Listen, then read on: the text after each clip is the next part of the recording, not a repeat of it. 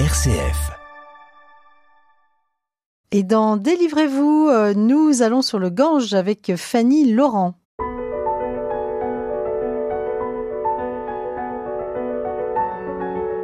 Délivrez-vous. Laetitia de Traversée. Nous partons en Inde grâce à vous, Fanny Laurent, et votre ouvrage intitulé euh, Ganga, Rencontre le long du fleuve sacré, publié aux éditions GOP.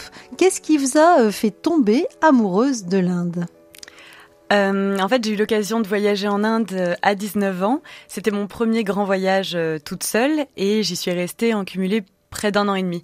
Donc en fait, je suis complètement tombée sous le charme de, de ce pays. J'y ai fait des rencontres extraordinaires. Euh, j'ai été un petit peu poussée hors de hors de, de mes euh, de, de, mes limites et hors de ma zone de confort et j'ai appris énormément euh, sur moi-même et sur le monde et du coup quand je suis retombée sur mes carnets de croquis, mes carnets de voyage et tout ce que j'avais ramené d'Inde, j'ai voulu euh, concentrer tout ça dans un petit roman et c'est ainsi qu'est né Ganga. Alors vous travaillez dans le tourisme, vous êtes spécialiste de l'Asie. Ce voyage a orienté votre carrière? Tout à fait. En fait, l'Inde était mon premier voyage en Asie, mais ensuite j'ai eu l'occasion de me rendre au Cambodge, aux Philippines, en Thaïlande et dans plein d'autres endroits de l'Asie. Et euh, oui, c'est vraiment le continent qui me fascine le plus. En particulier, c'est toutes les spiritualités euh, qu'on peut retrouver en Asie et euh, que je trouve complètement fascinantes. Oui, alors vous euh, proposez beaucoup de citations dans cet ouvrage, en plus de l'histoire hein, qu'on va euh, raconter sans tout dévoiler pour autant.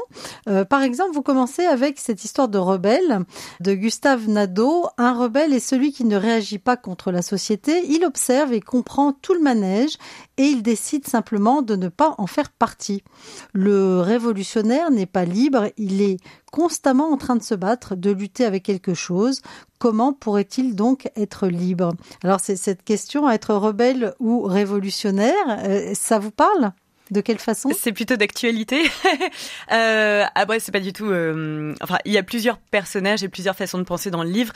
On retrouve en, euh, particulier un, journaliste à un moment du livre qui lui a un, un point de vue complètement différent puisqu'il essaye de, euh, de, de, dénoncer dans son journal les exactions des politiciens euh, en Inde. Oui, pour moi, euh, il y a tout le livre parle de, de différentes façons d'accéder à la sagesse et au bonheur. C'est vraiment euh, le, le, fil conducteur du livre et c'est ce que va chercher le petit garçon en remontant le Gange jusqu'à la source. Le petit garçon qui est votre héros dont Exactement. on va parler. Oui, et ça serait aussi votre quête. Il vous symbolise un peu ce petit garçon? Oui, le cheminement intérieur du petit garçon, c'est ça reprend un petit peu euh, moi le, le, cheminement intérieur qui allait été le mien lorsque j'étais en Inde, parce que comme je l'ai dit, voilà, c'est un voyage qui euh, qui nous bouscule un petit peu dans nos idées préconçues, dans nos préjugés, et ça nous pousse à euh, à l'introspection et à l'agrandissement de la conscience. Alors, vous parlez beaucoup justement de, de l'Inde et de ses traditions dans cet ouvrage. Il y a par exemple tout ce cérémonial autour de la mort hein, que vous décrivez très bien. Les pleureuses, je vous lis, hein, les pleureuses qui emboîtaient le pas du petit garçon euh, restèrent sur les plus hautes marches et leur plainte s'étouffèrent tandis que le petit garçon et les quatre porteurs rejoignirent le fleuve et le bûcher, hein, puisque euh, on n'enterre euh, pas les, morts, on les met sur un bûcher. Hein. Racontez-nous un petit peu comment ça se passe En fait, la mort, c'est quelque chose qui est omniprésent dans la vie d'un d'un hindou. La mort n'est pas une fin, on est dans le cycle éternel des renaissances et des réincarnations jusqu'à ce qu'on réussisse à échapper au cycle pour atteindre le nirvana. Mais euh, la mort doit être célébrée et c'est plutôt comme un, un recommencement.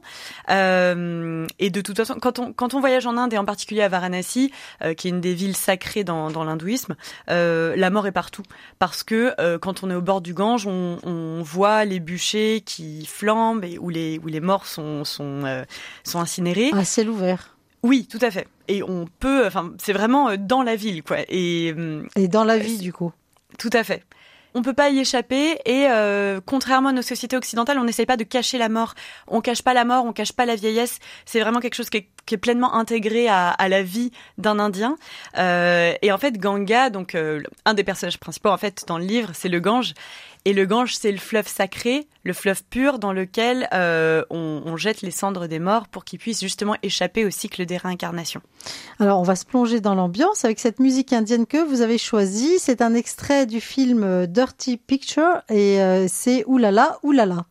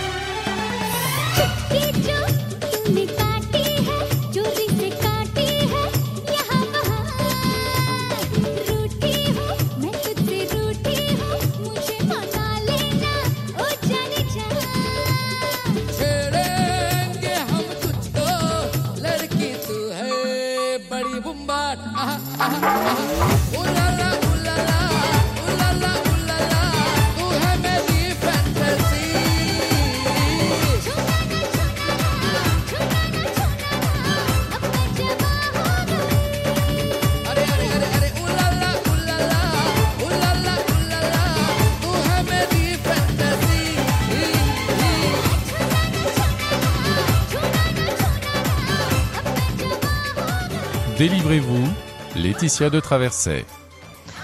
Oulala, oulala, le thème de cet extrait du film Dirty Picture, alors que nous évoquons votre ouvrage, Fanny Laurent, intitulé Ganga, rencontre le long du fleuve sacré. Alors pourquoi cette pause musicale? Euh, c'est un des films que j'avais vu au cinéma euh, quand j'étais en Inde. Euh, en fait, c'est un film qui parle de l'industrie cinématographique en Inde. Bollywood, on le sait, c'est le plus gros producteur de films au monde avant Hollywood, avant Nollywood. Donc c'est euh, c'est vraiment le, cinéma et euh, et les figures cinématographiques en Inde sont sont très importantes. Euh, certains acteurs sont vénérés comme des dieux et c'est aussi un petit clin d'œil parce que quand j'étais en Inde, j'ai eu l'occasion de faire de la figuration pour un film de Bollywood. Vous dansez Non, j'applaudis. j'applaudis. Voilà, c'est vraiment une, une, scène très très succincte, mais j'espère l'avoir tournée avec conviction. Et vous êtes passionné pour les, les films de Bollywood? En fait, je crois que c'est surtout le de voir un film Bollywood aujourd'hui ça me rappelle tellement de souvenirs euh, que parfois ça, j'en ai les larmes aux yeux tellement c'est chargé en émotions pour moi. Alors, à 19 ans, euh, vous avez fait votre premier gros voyage en Inde, plus d'un an et demi hein, dans ce pays, euh, c'est pas rien. Et on emboîte dans votre ouvrage les pas d'un petit garçon qui va perdre sa maman, donc il va se retrouver orphelin, ce qui est terrible hein, dans, dans, ce pays. les enfants ne sont pas protégés comme, comme ici en France. Oui, malheureusement, l'Inde, c'est un petit peu le pays des enfants errants. On, enfin, il est pas rare de voir euh, des enfants livrés à eux-mêmes euh, dans les rues. Dans le cas du petit garçon, la mort de sa mère va surtout euh, sonner le glas de, sa vie de sa vie d'enfant et en fait il va se retrouver en, errance et livré à lui-même et ce qui pourrait être considéré comme un drame va en réalité être un élan pour lui parce qu'il va faire tout un tas de rencontres qui vont l'aider à déjà faire le deuil de sa mère et à ouvrir son esprit. Oui, alors il rencontre des personnages très positifs, hein, cette famille qui l'accueille, euh, et puis euh, la musicienne euh, qui enseigne la résilience, le pèlerin mystique aussi. Mais il y a aussi, eh bien, il est confronté à des brahmanes haineux qui horrifient le petit garçon, avec beaucoup de préjugés, parce qu'il y a une histoire de caste. sa mère a quitté le giron paternel et ça a été très mal pris. Oui, en fait, l'hindouisme, c'est non seulement une des plus anciennes religions au monde, mais c'est aussi une structure, une organisation sociale très codifiée. Et dès qu'on sort de ce système, comme beaucoup de religions d'ailleurs, mais dès qu'on sort de ce système euh, social et de cette organisation, en fait, on est rejeté par le sérail, on est rejeté par euh, les prêtres. Le début du livre, justement, on voit bien que que la façon dont la religion est exercée par euh, les brahmanes de Varanasi est une c'est vraiment une religion qui, divise et qui exclut, alors qu'en réalité, le petit garçon, quand il va rencontrer euh, la nonne bouddhiste, quand il va rencontrer le père de famille, qui lui a des amis de toute caste et euh, de tout euh, bord religieux, quand il va faire la rencontre d'occidentaux, quand il va faire la rencontre de pèlerins, il va apprendre qu'il y a plusieurs façons de vivre sa religion, sa spiritualité, et que ce n'est pas dans le rejet de toute spiritualité qu'on peut avancer et se construire, mais c'est plutôt en, en soulignant ce qu'il existe comme pont entre le bouddhisme, le sikhisme, l'hindouisme. Et euh, moi, quand je suis arrivée en Inde, j'avais un petit peu une petite fibre un peu anticléricale où justement la, la religion ça m'intéressait pas du tout. Je trouvais que c'était vraiment quelque chose d'excluant. Et on peut pas s'empêcher, quand on arrive en Inde, d'être saisi par cette espèce de, de, côté magique, mystique, cette spiritualité qui nous prend dès qu'on s'assoit dans un temple, en fait. Et donc j'ai voulu creuser un petit peu ce sentiment euh, et en fait euh, me, me, renseigner autant que possible sur toutes les mythologies et toutes les spiritualités existantes. Pour moi, c'est vraiment une partie intégrante d'un voyage en Inde. Oui, d'ailleurs, vous, vous donnez beaucoup de définitions hein, euh, au début de l'ouvrage pour qu'on comprenne les termes hein, que vous employez, typiquement indiens. Euh, ça vous a aidé à creuser votre propre vie spirituelle, ce voyage en Inde, Fanny?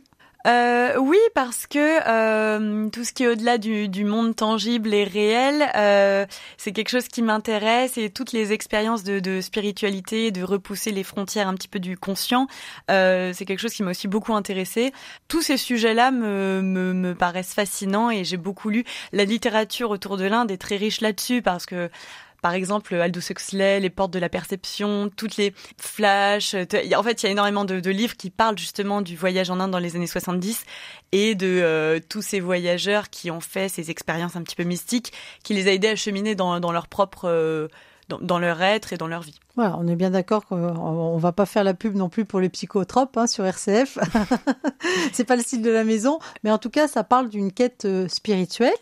Alors, vous euh, citez à la fin de l'ouvrage euh, Jacques Kerouac qui dit les seuls gens vrais pour moi sont les fous, ceux qui sont fous d'envie de vivre, fous d'envie de parler, d'être sauvés, fous de désir pour tout à la fois, ceux qui ne baillent jamais et qui ne disent jamais de banalité, mais qui brûlent, brûlent comme des feux d'artifice extraordinaires qui explosent comme des araignées dans les étoiles. Alors, euh, c'est quelque chose qui vous parle, euh, cette citation, et pourquoi?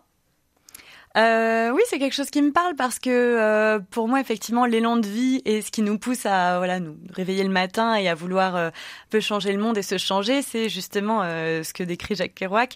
Et ça va un petit peu avec le personnage de la musicienne, qui est le, le dernier personnage que rencontre le petit garçon, qui est en fait une, une, étudiante en philosophie française qui a voulu elle aussi découvrir le monde, le croquer à pleines dents et après avoir participé aux manifestations de mai 68, elle a voulu aller au-delà dans sa découverte du monde. Elle a traversé euh, les frontières, elle est allée en Turquie, en Iran, puis elle, a, elle est arrivée en Inde. Ça serait un peu euh, vous? Dans Malheureusement, j'ai pas de, fait. De oui, toutes ces cultures, hein, même euh, par oui, votre métier. de toute façon, je me suis inspirée. Enfin, voilà, tous les personnages. Il y a un peu de moi dans tous les personnages, mais euh, c'est vrai que la musicienne, j'ai un attachement particulier pour elle. Voilà, et vous dites aussi, c'est aussi une, une citation hein, à la fin de l'ouvrage, François Chung, qui est bien connu sur RCF. Chaque expérience de beauté, si brève dans le temps, tout en transcendant le temps, nous restitue chaque fois la fraîcheur du matin du monde. Qu'est-ce que vous avez appris, vous, euh, Fanny Laurent, de plus précieux euh, en faisant ce voyage initiatique en Inde? Euh, je dirais que c'est la confiance, peut-être, la confiance en ce qui va se passer, la confiance en le monde et en les gens, en fait. Ce que j'ai eu tendance un petit peu à perdre en rentrant en France, c'est-à-dire que en France on a un petit peu tendance, mais dans d'autres pays également, mais on a un petit peu tendance à se méfier de dès que quelqu'un vient vers nous, on, on se replie, et oh là, qu'est-ce que qu'est-ce que cette personne me veut? On voit un petit peu l'autre comme un ennemi, c'est le réflexe. C'est terrible. Et hein c'est très ancré et euh, ça revient vite. Dès qu'on rentre en France, ça, ça revient assez vite euh, comme réflexe. Donc euh, malheureusement, euh, oui. enfin voilà, c'est quelque chose que j'essaye d'en être consciente et de le de, de, de lutter contre. mais en Inde, ce que j'ai, ce à quoi j'ai pu assister, c'est qu'en fait en en disant oui, en, se fiant aux, gens, en, suivant un petit peu son instinct, on, pouvait vivre des choses merveilleuses. Moi, on m'a invité à, un mariage, on m'a invité à des funérailles. Euh, j'ai voyagé toute seule, j'ai fait du stop. Euh, j'ai vraiment, j'ai eu que des expériences incroyables de, gens qui m'ont tendu la main, qui m'ont aidé euh, et qui avaient une humanité et une générosité incroyable. C'est ce que j'ai voulu montrer dans le chapitre du père de famille à Campour. Ce côté tolérance, humanité et générosité, c'était euh, vraiment un des points euh, fondamentaux de mon expérience en Inde. Oui, si je comprends bien, ça, ce voyage vous a donné envie de, de croire en l'humanité, la bonté de l'humanité? Oui, exactement. De croire que en réalité, on, on, est tous un petit peu pareils, donc en fait, on peut se reconnaître en l'autre euh, très facilement, même s'il vient d'un pays complètement différent du nôtre, même si on n'a pas la même culture, la même religion. Le dialogue, l'échange euh, est à accueillir avec bienveillance. Encore faut-il avoir le cœur ouvert. Oui, c'est le but du ça, ça vient avec le voyage, je pense. Je pense qu'il faut un petit peu se, se, justement se bousculer dans ses réflexes, comme ce que je disais, pour euh, s'ouvrir aux, gens, aller vers la discussion, aller vers euh, l'échange, la confrontation. Hein, c'est ça arrive aussi parce qu'on n'est pas toujours d'accord avec euh, avec euh, les gens qu'on rencontre, mais euh, vraiment toute rencontre est à accueillir. Eh bien, grand merci Fanny Laurent. On se plongera dans votre roman euh, intitulé Ganga, rencontre au pluriel le long du fleuve sacré. Euh, C'est paru euh, chez GOP Édition. Merci. Alors continuez à voyager. merci beaucoup.